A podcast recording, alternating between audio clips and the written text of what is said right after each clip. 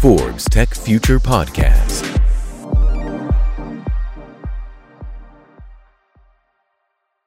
Bienvenidos a Forbes Tech Future Podcast, donde presentaremos las principales tendencias de tecnología, innovación y el futuro de los negocios. Yo soy Eduardo Papini, coordinador de proyectos especiales para Forbes México, eh, y me da mucho gusto inaugurar este nuevo espacio, este nuevo espacio con este podcast, que será uno de los que tendremos también en las futuras y siguientes semanas, donde en esta serie de conversaciones y charlas con importantes marcas y destacados líderes, estaremos justamente tocando estos temas tan importantes para el futuro de los negocios.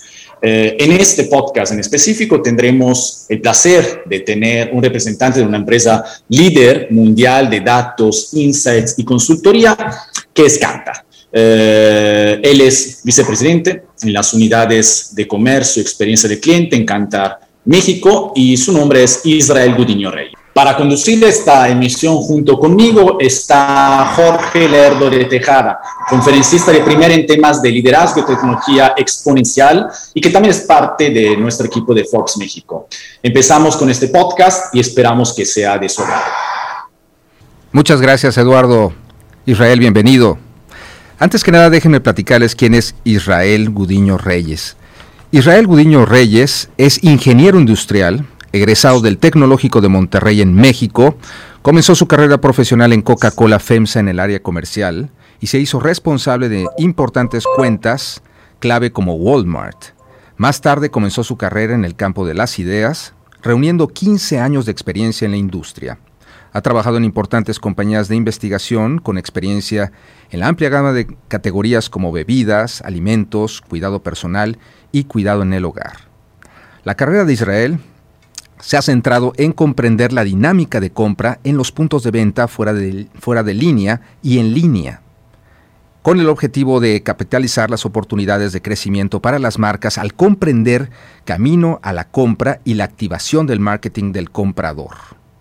Actualmente Israel es vicepresidente en las unidades de comercio y experiencia del cliente en Cantar, México, y apoya a la región de Latinoamérica. Su equipo y él se centran principalmente en resolver cuestiones comerciales que están directamente relacionadas con la búsqueda de oportunidades para influir en el crecimiento de las ventas desde la perspectiva de los compradores tanto en línea como fuera de línea, así eh, como la experiencia del cliente en el camino hacia la compra de bienes y servicios. Y sobre Cantar, déjenme platicarles que Cantar es la compañía líder mundial en datos, insights y consultoría. Tienen una comprensión única y completa de cómo piensan, sienten y actúan las personas a nivel global y local en más de 90 mercados. Al combinar el profundo expertise de su gente, sus recursos de datos, servicios de analytics y tecnología más innovadora, ayudan a sus clientes a entender a las personas e inspirar su crecimiento. Israel Gudiño Reyes, bienvenido. Excelente, Jorge. Eduardo, muchísimas gracias. Bueno, primero por la, por la invitación y después por esa buena introducción que, que le dan a Cantar y me dan a, a, mí. Yo encantado de estar con ustedes. Eh, y bueno, pues si les parece bien, eh, saltamos directos a la sustancia del reporte del día de hoy. Así es, hoy vamos a hablar sobre tendencias de compra y consumo en México. Así es que, ¿qué tendencias nos presentas, Israel? Excelente, muchísimas gracias. Bueno, si les parece bien, les comparto mi pantalla y vamos directo a hablar de este tema. A ver, creo que para mí va a ser bien importante que retomemos el 2020 y preguntarnos si este va a ser un año de inflexión. Es decir, ¿cómo podría el 2020, que este fue un año tan diferente para todos y tan atípico, uh -huh. afectar hacia adelante las dinámicas de compra y las dinámicas de consumo? Está clarísimo que todos nos subimos a una montaña rusa de emociones de la cual todavía no nos bajamos. Y lo que hacemos en Cantar es tomar con perspectiva la información que hemos leído desde el consumidor y desde algunas otras fuentes justo para contestar cómo este contexto del que venimos y en el que estamos podrían afectar como tendencias ¿sí? la dinámica de compra y de consumo hacia el futuro cercano. Muy bien. Perfecto. Bueno, eh, yo les pido que en cualquier momento, por favor, Eduardo Jorge, me interrumpan si tienen alguna pregunta. Voy a saltar directo a la sustancia de este reporte. Y lo primero es, quiero abrir, abrir perdón, hablando de este contexto del que venimos y el contexto que estamos viviendo actualmente en México. Si bien hemos escuchado ya eh, bastante información de lo que representó el 2020, pero me gustaría traerla al punto en el que nos encontramos en este momento y hacer esta recapitulación. para mí es importantísimo abrir con los temas que más preocupan al mexicano el día de hoy. Y es que se presentan cuatro crisis y estas cuatro crisis forman parte de, eh, en el tope de la imaginación del mexicano como las principales variables ¿sí? que nos están preocupando y que están guiando nuestro comportamiento. El primero tiene que ver, por supuesto, con la crisis sanitaria que enfrentamos, pero también hay una crisis económica inminente, hay una crisis de desempleo y una crisis de inseguridad que se sufre en el país. Me gustaría compartirles algunos datos que sustentan estos puntos. Por ejemplo, el 71% de los consumidores en México declaran que estas situaciones han afectado ya el ingreso del hogar y la dinámica del estilo de vida. Me gustaría saltar a otra perspectiva y es hablar del trabajo remoto. Como nosotros eh, lo hemos experimentado también en carne propia, hay mucha gente que en México estamos trabajando desde el hogar, estamos trabajando de forma conectada y de forma remota. Con esta gente que nosotros entrevistamos, a mí me gustaría destacar los sentimientos que estas personas estamos sintiendo. Mayormente estos sentimientos que nos describen son la tristeza, la incertidumbre y el miedo, por supuesto. No veíamos que esta crisis se fuera a extender tanto tiempo. Sin embargo, existe confianza y existe optimismo de que vamos a salir adelante. Y esto es algo muy bueno porque reconocemos que es pasajero y esto tiene que terminar en algún momento. Ahora, a pesar de ello, me parece importante destacar que casi el 60% de estas personas que entrevistamos no están listos para regresar al espacio físico de trabajo. Tan solo el 9% nos dice que podrían regresar y que sienten que las condiciones en este momento son las adecuadas para volver al puesto físico de trabajo. La tercera arista tiene que ver con la mira de la industria en México. Y es que también en Cantar entrevistamos a los principales líderes empresariales, de los cuales la mitad nos dicen que sus compañías seguirán sufriendo hasta un año o más, aun cuando termine la crisis sanitaria. Es decir, este golpe eh, que trae la crisis, que impacta la economía, sin duda está afectando a las principales compañías en nuestro país. Después me gustaría complementar con lo que sucede en las dinámicas de compra. Y es que es importante destacar que este confinamiento cambió de forma importante la manera en la que consumimos y la forma en la que compramos.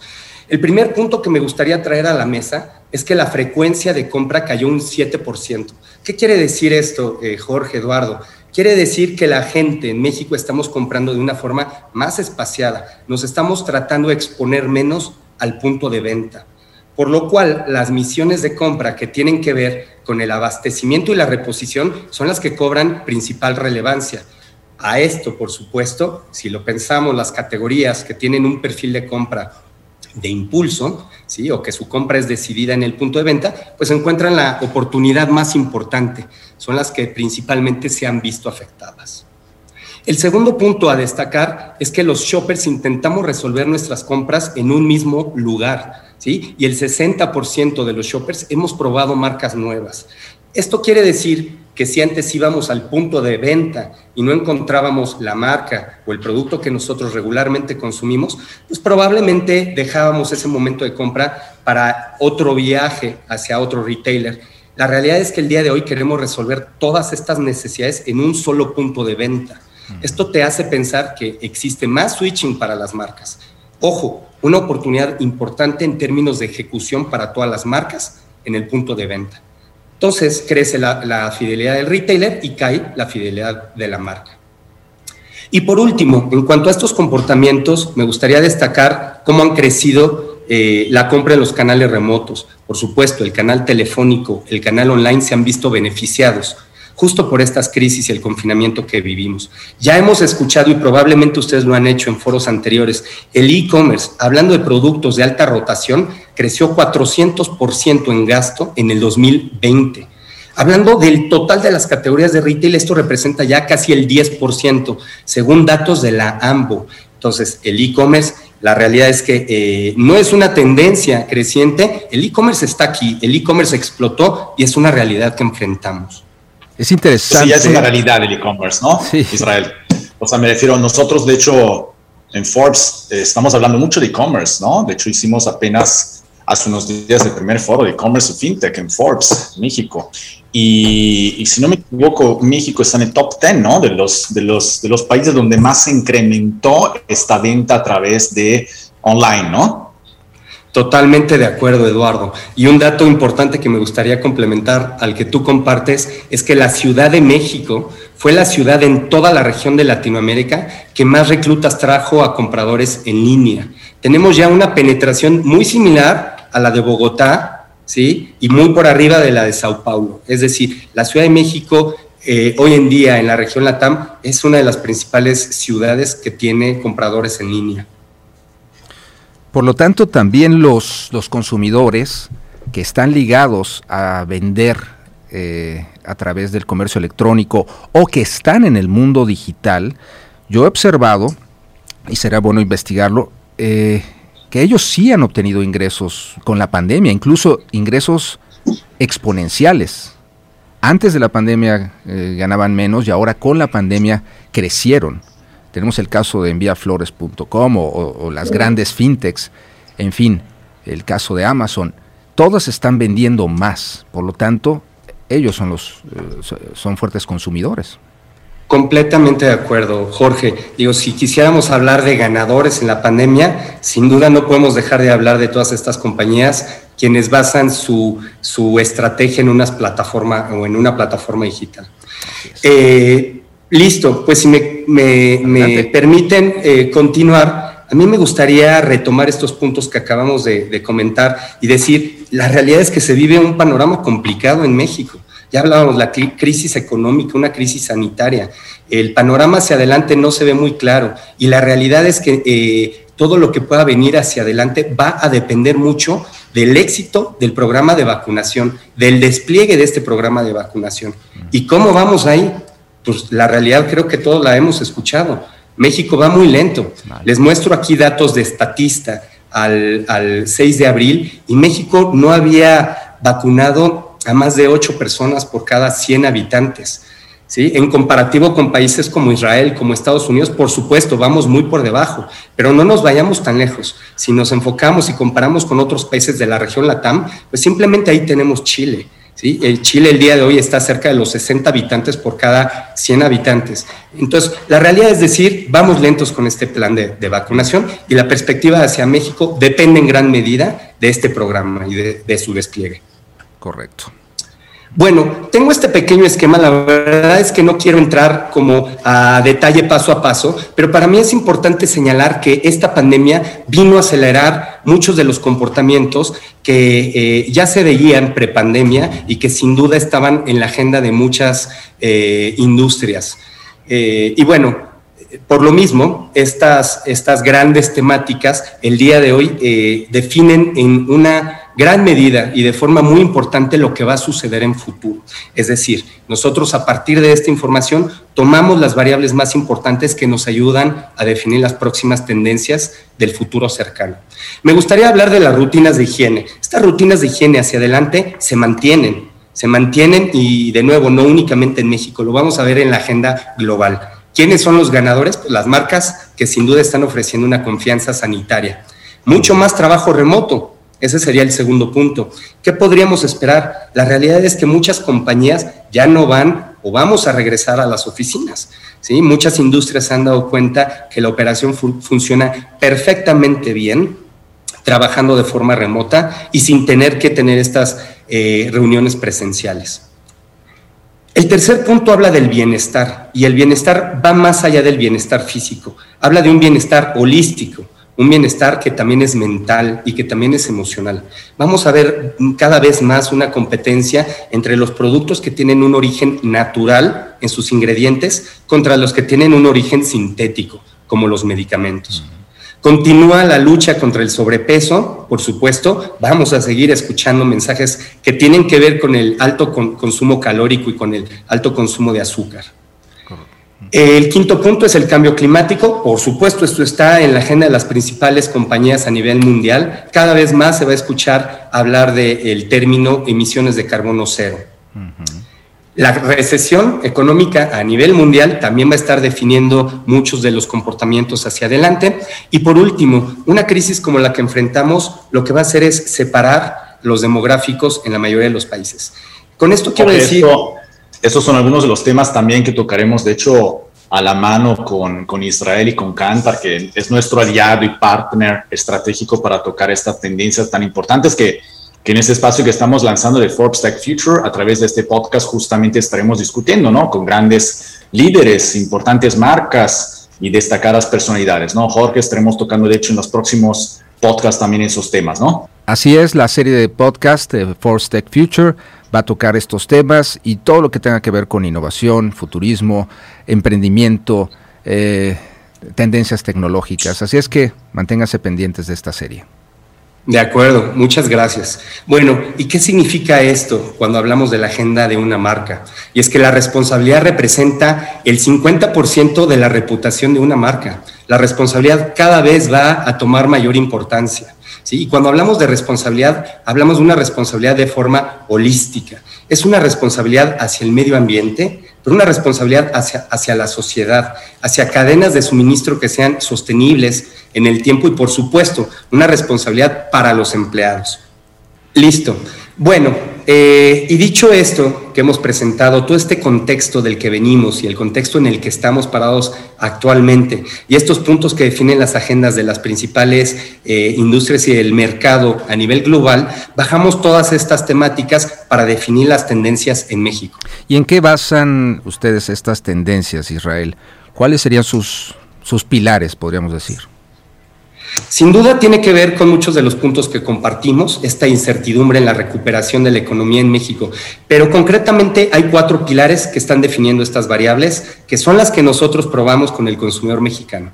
La primera, Jorge habla de la incertidumbre, y es hablar de esta seguridad económica, porque ante una crisis como la que atravesamos, sin duda el consumidor va a buscar optimizar sus compras. El segundo pilar es la coherencia de las marcas. Las marcas significativas son aquellas que van a tener una mejor probabilidad de éxito en un entorno tan complicado. Y cuando una marca es significativa, una marca es transparente, una marca es genuina. El tercer pilar habla del bienestar para el consumidor. Y es que justo este confinamiento y la incertidumbre en la recuperación de la pandemia nos habla de que cada vez más estas ocasiones de consumo en el hogar van a cobrar una relevancia más importante. Y ojo, porque aquí es donde podemos encontrar las principales oportunidades del consumidor.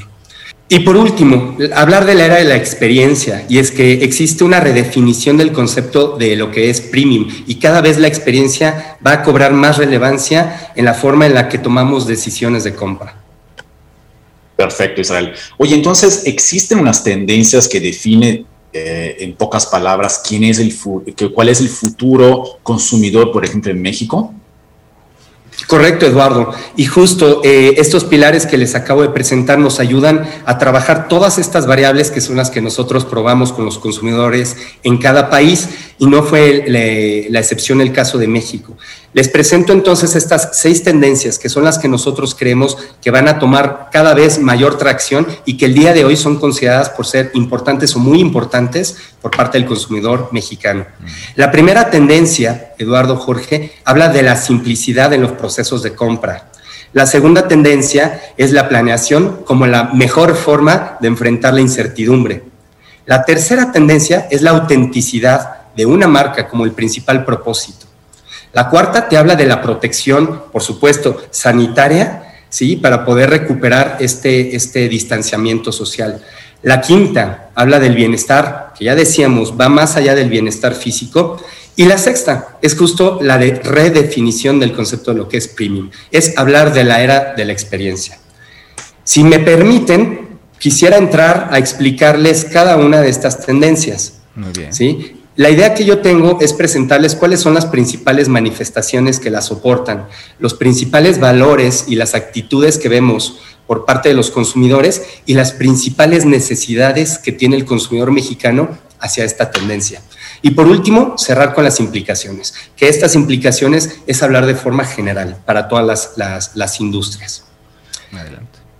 Venga, bueno, es hablar de las manifestaciones de la simplicidad en los procesos de compra. Por supuesto, esta va a ser una tendencia que cada vez va a tomar mayor tracción, ¿sí? Y es hablar de cómo eh, el consumidor mexicano va a estar buscando diluir eh, las posibles barreras que existan en los procesos de compra. Es hablar de formas sencillas y precisas, ¿sí? De tener... Eh, no, únicamente una navegación de compra exitosa y amigable, sino que exista un cumplimiento en la entrega. Y hablamos aquí de los ambientes offline y online.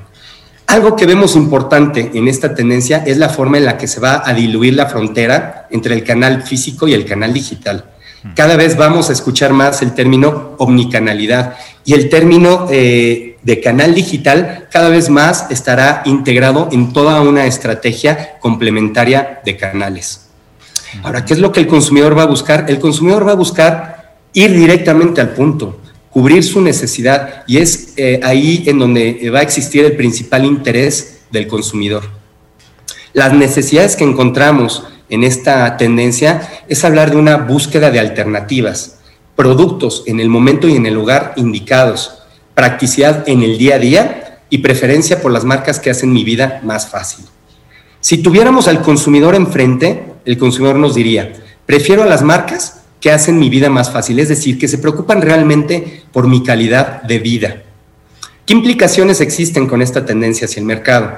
Por supuesto, debemos acelerar la transformación digital, saber de qué forma vamos a participar en el e-commerce, porque si bien el e-commerce explotó como lo vimos anteriormente, no lo ha hecho así para todas las categorías. Han habido categorías que eh, han sido las principales en tener este, en, gozar de la ganancia del crecimiento del e-commerce. Pero es importante saber cómo nuestra compañía, cómo nuestra marca va a participar aquí. Sin duda, no hacer al lado las oportunidades que puedan existir en alianzas con fintechs. El segundo punto que yo pondría serían las ofertas diferenciadas por canal de compra. No todas las ofertas, no, no todo mi portafolio tiene que funcionar de la misma forma en cada uno de los canales. Y la tercera variable que yo eh, presentaría sería el análisis del proceso de compra. Ya decíamos, tenemos que asegurar que el proceso de compra es amigable y aquí entra el concepto de user experience. Eh, tenemos que asegurar que este se alinea con la expectativa de la persona que está detrás comprando. Pues básicamente la experiencia que el cliente ahora quiere, dado que está siendo educado por, por la digitalización, por, la, por el e-commerce, es que todo sea rápido, que piques un botón y que las cosas estén ahí, que las cosas vengan. Entonces esto se va a manifestar en las tiendas con esta experiencia del omnicanal, donde tú puedes probablemente ordenar desde tu celular y recogerlo en la tienda, o donde probablemente eh, pues lo, lo, lo, lo eh, ordenes en la tienda y te lo envíen a tu casa. En fin, la gente va a empezar a interactuar con lo digital y con lo eh, físico de una forma cada vez más grande. Eh, Mucho más integrada. Completamente, completamente de acuerdo contigo, Jorge. Esa es justo la idea de la omnicanalidad. Ahora, la pregunta sería, Israel, ¿realmente esta explosión del e-commerce es momentánea, es decir, responde al confinamiento que estamos viviendo? y posconfinamiento, ¿podríamos esperar que el e-commerce regrese a sus niveles prepandemia? Bueno, mi respuesta sería que no. Bajo el punto de vista de Canta, realmente creemos que estos niveles eh, de incidencia de uso de las plataformas digitales va a continuar, inclusive se va a seguir acentuando en un futuro.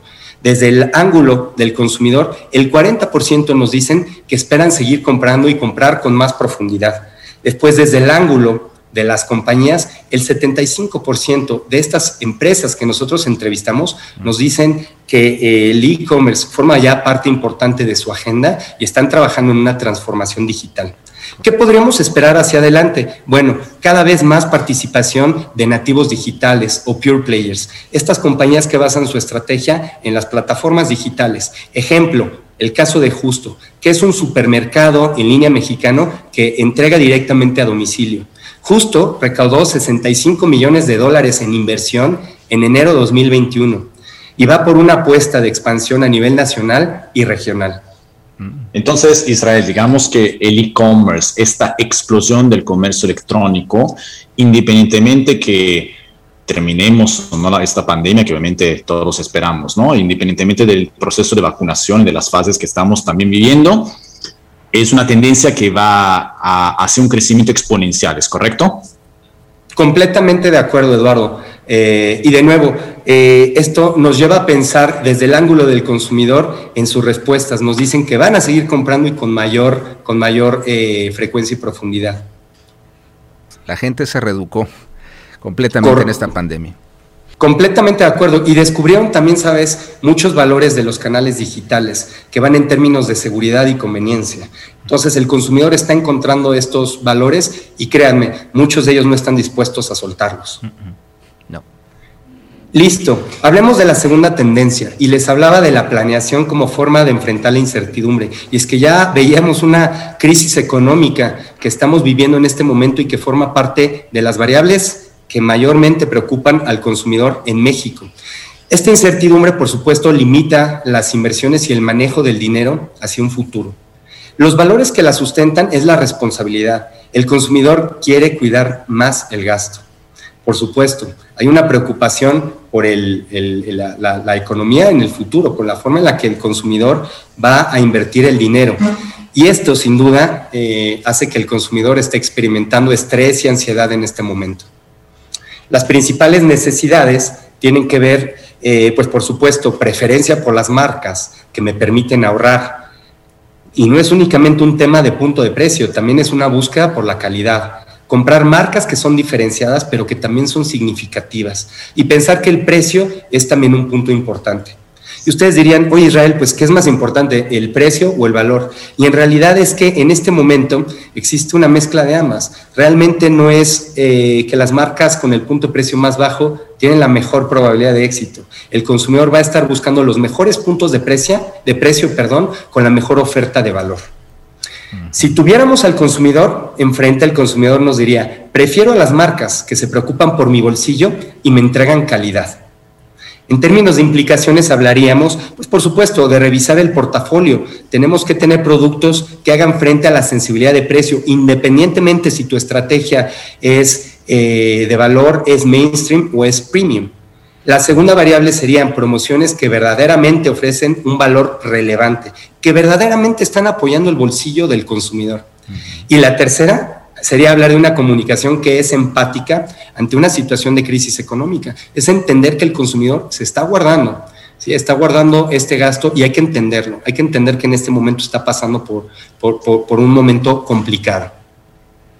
Israel, sabemos por la Coneval que en el 2021 se estima que se sumarán 10 millones de pobres en el país. 10 millones de pobres. ¿Qué leen ustedes en Cántar al respecto sobre este punto? ¿Qué nos puedes decir? Sin duda, este dato soporta la tendencia y del lado de Cantar no es la excepción. Nosotros lo que vemos, Jorge, es que el 84% de los mexicanos declara que van a ser más proactivos en la planeación financiera del hogar y casi el 80% declaran que prestan más atención a los precios en comparación con la etapa prepandemia. Es decir, hace total, total sentido con lo que nosotros eh, leemos eh, desde Canta. Entonces, estimamos esta mayor sensibilidad de precios y oportunidades también para generar mayor valor hacia el consumidor. Traigo por aquí un par de ejemplos, el ejemplo de Laybuy y de Afterpay, que son eh, dos compañías fintech que ayudan al consumidor en este sentido. Le permiten al consumidor realizar pagos en todos los comercios que están afiliados y el consumidor tiene la oportunidad de diferir eh, este pago en distintas mensualidades sin intereses. Ese es el tipo de soluciones que el consumidor va a estar viendo interesantes en este panorama. Correcto, muy bien. Fin de la primera parte. Los invitamos a escuchar el segundo capítulo de este podcast titulado Tendencias proyecciones para un futuro cercano. Forbes Tech Future Podcast.